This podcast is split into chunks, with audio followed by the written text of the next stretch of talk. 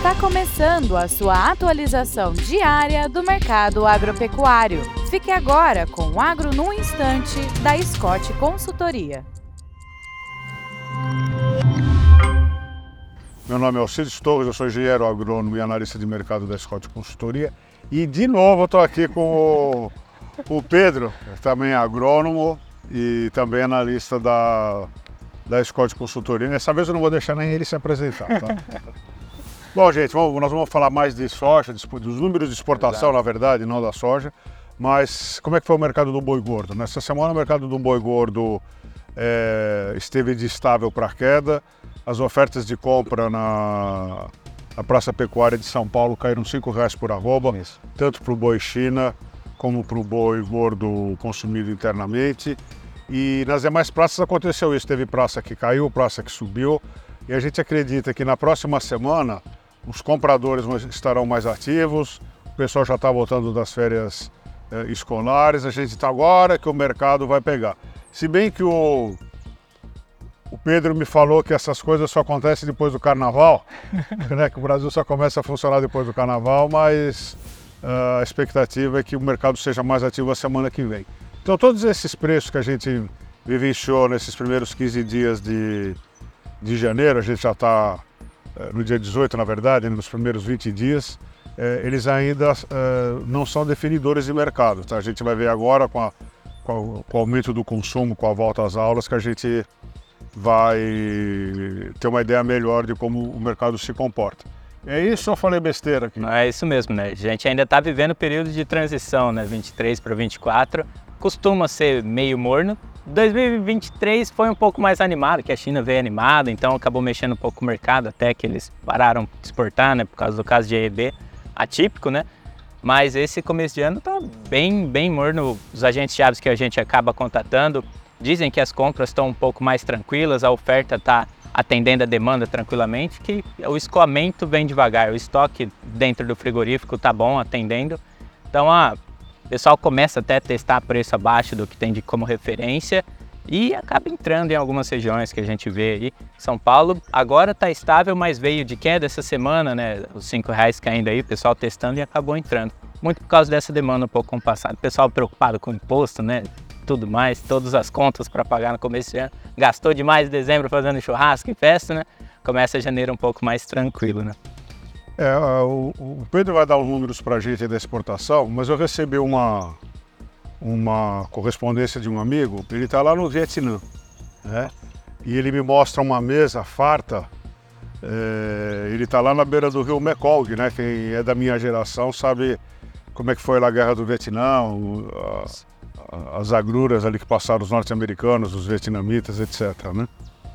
E sendo a China o nosso principal comprador, a gente tem que acompanhar o Ano Novo Chinês. Nós vamos ter que se informar. E agora a gente está em pleno Ano Novo Chinês, não é? E esse Ano Novo que a gente chama de Ano, ano Novo Chinês, eu não sabia, também se comemora ali, acho que toda aquela península asiática ali, Sim. É, o Ano Novo é comemorado, se bem que os, os vietnamitas não tem nada a ver com os, com os chineses etnicamente, né? Sim. Mas eles também comemoram o Ano Novo nesse período, tá? E, e o Vietnã já é um grande concorrente do Brasil com relação à produção de café robusta. E com a proibição agora da China, já que nós estamos falando de exportação, né, Pedro? Já com a, a, a, a Índia proibiu a exportação de, de, de, arroz. E aquela região ali do, do rio Mekong, que eu, eu também vi boas fotos de agricultura, todo mundo é agrônomo e a gente se encanta com a, com a, esse meu colega é um agrônomo também, ele está rodando aquela região. Ah, a, a, o Vietnã deve também se tornar um grande exportador de arroz. Isso também nos afeta aqui, principalmente os estados do sul do Brasil e nas, nossa, nas nossas zonas de abertura. A gente usa boi para abrir e usa arroz para abrir né, essas áreas novas. Mas, ô Pedro, fala aí o que, que você juntou para a gente de informação sobre como é que foi a exportação nesse, nesse comecinho de 2024? Só dando um dado bem legal para todo mundo, né? Até sair do escritório falando para todo mundo, ó, pessoal, nove dias, só os grãos, né? Só os dois principais grãos, soja e milho, já teve um faturamento de 1,3 bilhão de dólares em nove dias. Isso correspondeu a quase 11% de todas as exportações do, do Brasil nesse começo, considerando tudo, né? Os materiais de origem industrial, todos os materiais, né? Agricultura, tudo que a gente faz, indústria de transformação ou não. Minério, então, tudo, né? Exatamente. Então, só soja e grão correspondendo a 11% das exportações brasileiras é muita coisa. E a gente vê a soja vindo por uma demanda muito grande. Pegando os dados aí, é mais de 250%, tanto em volume quanto em faturamento em relação ao que a gente teve de janeiro do ano passado. Em relação a janeiro de 2023. Exatamente. Então, começando o ano aí com a soja bastante demandada. Por mais que o preço caiu um pouquinho, mesma coisa ali da questão do, do boi, né? Quando a gente fala de carne bovina exportada, a gente falou bastante essa semana. A soja também veio com uma queda próxima aí dos 512 dólares a tonelada de soja exportada. E o que, que a gente pegou com a gente chave para esse começo de ano? Estava até conversando com o Scott aqui um pouquinho antes que o pessoal dos Estados Unidos acaba compensando para eles comprar a soja brasileira do que comprar a própria soja produzida. Então, o preço da soja brasileira mais barato que da americana acaba o pessoal olhando mais para cá. E aí fica aquela dúvida, quem que vai comprar a soja americana agora? Sendo que a gente tem a Argentina com uma possibilidade aí de safra de 50, 55 milhões, né, recuperando 25 milhões do que foi produzido na safra anterior. De toneladas. De viu? toneladas, exatamente. E a gente vê essa demanda na América do Sul, né, tendo aí uma oferta bastante agradável, né, para o olhar mundial. Então, quem que vai comprar a soja americana? Fica aí essa dúvida. Possivelmente os preços lá vão cair. E aí, pegando milho, a gente também está aí com uma demanda bastante aquecida. O preço veio um pouquinho mais acima do que a gente estava comparando. Até peguei aqui, para não falar bobagem, 233 dólares a tonelada de milho com faturamento total até o momento, milho, isso é demais. Só com milho, 630 milhões de dólares de faturamento Brasil. em nove dias, Brasil. Isso é muita coisa. E a carne bovina, a gente falou bastante, né? Veio aquela quedinha ali do, do preço pago, por volta aí mais dos 4.500 dólares a tonelada de carne bovina, com faturamento é, esse, total. Esse é o novo mercado. Exatamente. Esse é o novo, novo cenário de preço. É, o que vinha em 2022 lá de 6 mil, 7 mil dólares tonelada, a gente dificilmente vai ver para esse próximo momento. E aí o faturamento total 393 milhões, é muita coisa. O senhor falou de café, café também veio um momento bom, com mais de 300 milhões de faturamento, junto com o algodão aí, que o algodão teve até alta na cotação, próximo aí dos 1.900 dólares a tonelada do algodão em bruto, né? Não considerando a pluma e tudo mais. É, gente, uh, vamos dizer assim, o, o talento brasileiro, a gente, nós estamos aqui fazendo essa gravação ao vivo, tá um calor medonho, nós, nós estamos na sombra, tá uma umidade, dá pra gente espremer o ar e sair água, e isso tudo é fabuloso para a produção agrícola. A gente está aqui no Planalto Paulista, que é uma, uma região boa, né? Por, por isso até que nós escolhemos para fazer esse é o nosso lugar no mundo, né? Então aqui produz muita soja, cana-de-açúcar, citros, eh, enfim, é uma é, uma, é um lugar privilegiado para a produção rural. Tem uma cornucópia, né? Dá pra, você produz o que a gente quer, é o mercado que determina o que a gente planta mais é, e o que a gente planta menos. E o Brasil, é, em função da, da, da, nossa deficiência de ensino, né? a gente tem é, os governos, tanto faz acordo do governo, mas ninguém prioriza a educação de nível técnico, de nível superior. Então nos sobrou nesse nesse quinhão global a produção de alimentos. Nisso nós somos muito bons. Nós somos os melhores do mundo na produção agrícola em clima tropical. Os nossos engenheiros agrônomos, fazendeiros, trabalhadores rurais, a gente sabe bem o que faz e estamos brigando com os americanos. Agora, o preço lá que está mais caro do que aqui, a gente tem que lembrar que soja é uma commodity. Exato. Vai ter que cair lá. É por isso até que a gente vê essas notícias uh, aterrorizantes sobre safra e tudo mais, que é para ver se o preço sobe inviabiliza o escoamento da produção norte-americana, tá? Aqui eu estou especulando, mas a, de qualquer forma, a carne brasileira é de boa qualidade e mais barata do que os sistemas de produção globais. Os, os grãos também, o nosso produto é, é de boa qualidade com custo de produção menor. E é claro, com isso tudo a gente incomoda o planeta inteiro e o planeta inteiro vive querendo bagunçar o coreto. E de todas as formas, hoje no Brasil é muito difícil você produzir, qualquer coisa que você faça, você tem lei trabalhista, fiscalização de INSS, fiscalização uh, do Ministério do Trabalho, quer dizer, não existe nenhuma força que nos empurre, ao contrário, a gente só tem força que nos atrapalham, né? E a gente, fazendo uma análise bastante simples, né? usando a teoria da conspiração. Então, pô, vamos, vamos, vamos dificultar aqueles caras lá no Brasil, porque eles realmente estão bagunçando a nossa seara. E é verdade, você viu, ó, café, soja, milho, algodão, é, carne de boi, carne de frango, carne de suíno. Exatamente. É uma coisa muito boa. E isso a gente acaba.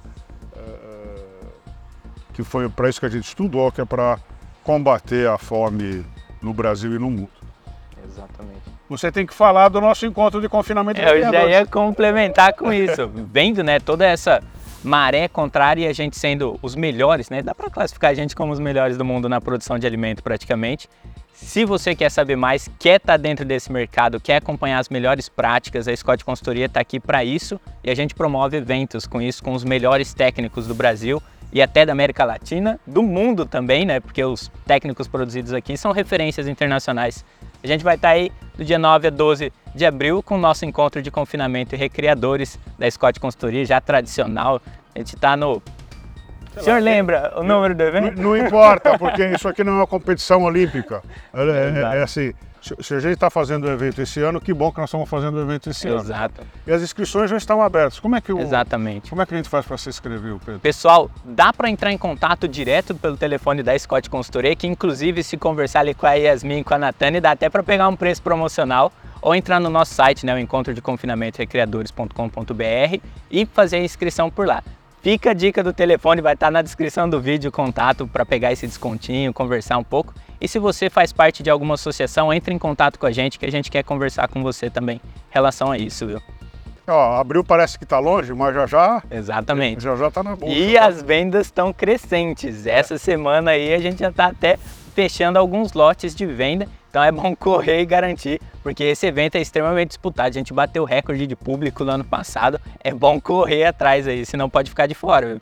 É, é um bom lugar para difusão de conhecimento, né? Não é só o conhecimento que a gente detém do Exato. mercado, mas é o conhecimento geral. É por isso que a gente traz gente da, das várias cadeiras de conhecimento, como se falava antigamente na universidade, né?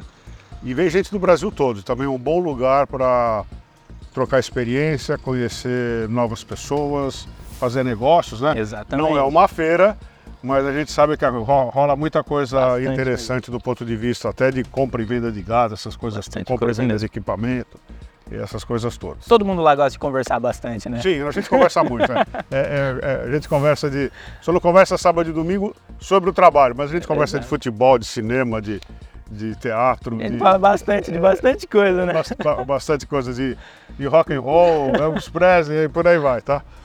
Mais alguma coisa, Pedro? Acredito que não, Scott. A gente abordou tudo que tinha para falar aí. Mais informações é só acompanhar a gente em todas as mídias sociais. A gente está em todo lugar. Scott Consultoria, TikTok, Instagram, Facebook, Twitter, que agora é o X, né? YouTube, Ô todo Pedro, lugar. por que em vez da gente falar X, a gente fala X? Ah, é o nome dos estadunidenses, né? O Elon Musk escolheu X. Ele tem que acompanhar o que ele fala. Eu falo X, viu? Os, ca- os caras falam X. tá? E a gente tem também comunidade no WhatsApp, no Telegram. É só pegar em todos os links que vão estar aqui na descrição do vídeo e acompanhar a gente para mais informações. A gente tem também o podcast que tá. Exato. A gente já tá em que número? Ah, Agora você não sabe, né? Nós temos aí 26.400 verificações mensais do nosso podcast, o Agro no Instante. É só colocar lá no Spotify Agro no Instante, vai ser o primeiro que vai aparecer da Scott Consultoria.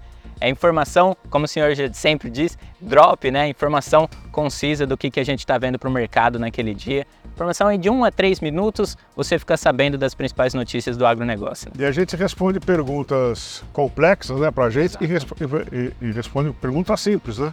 Porque na o universo de pecuarista tem, a- tem o veterano de guerra e tem o cara que está entrando. Então, perguntar o que, que é o boi China, é, o que, que é. que que É quase igual a gente, né, Scott? O senhor é veterano, eu tô mais entrando aqui. É, ele me chamou de velho, mas depois a gente conversa sobre prêmios e salários. É, é- é mais, é mais ou menos isso, tá? Bom, eu queria desejar a todos um- um- uma boa saúde, né? É, bons negócios e até sexta-feira que vem. Até a próxima, pessoal.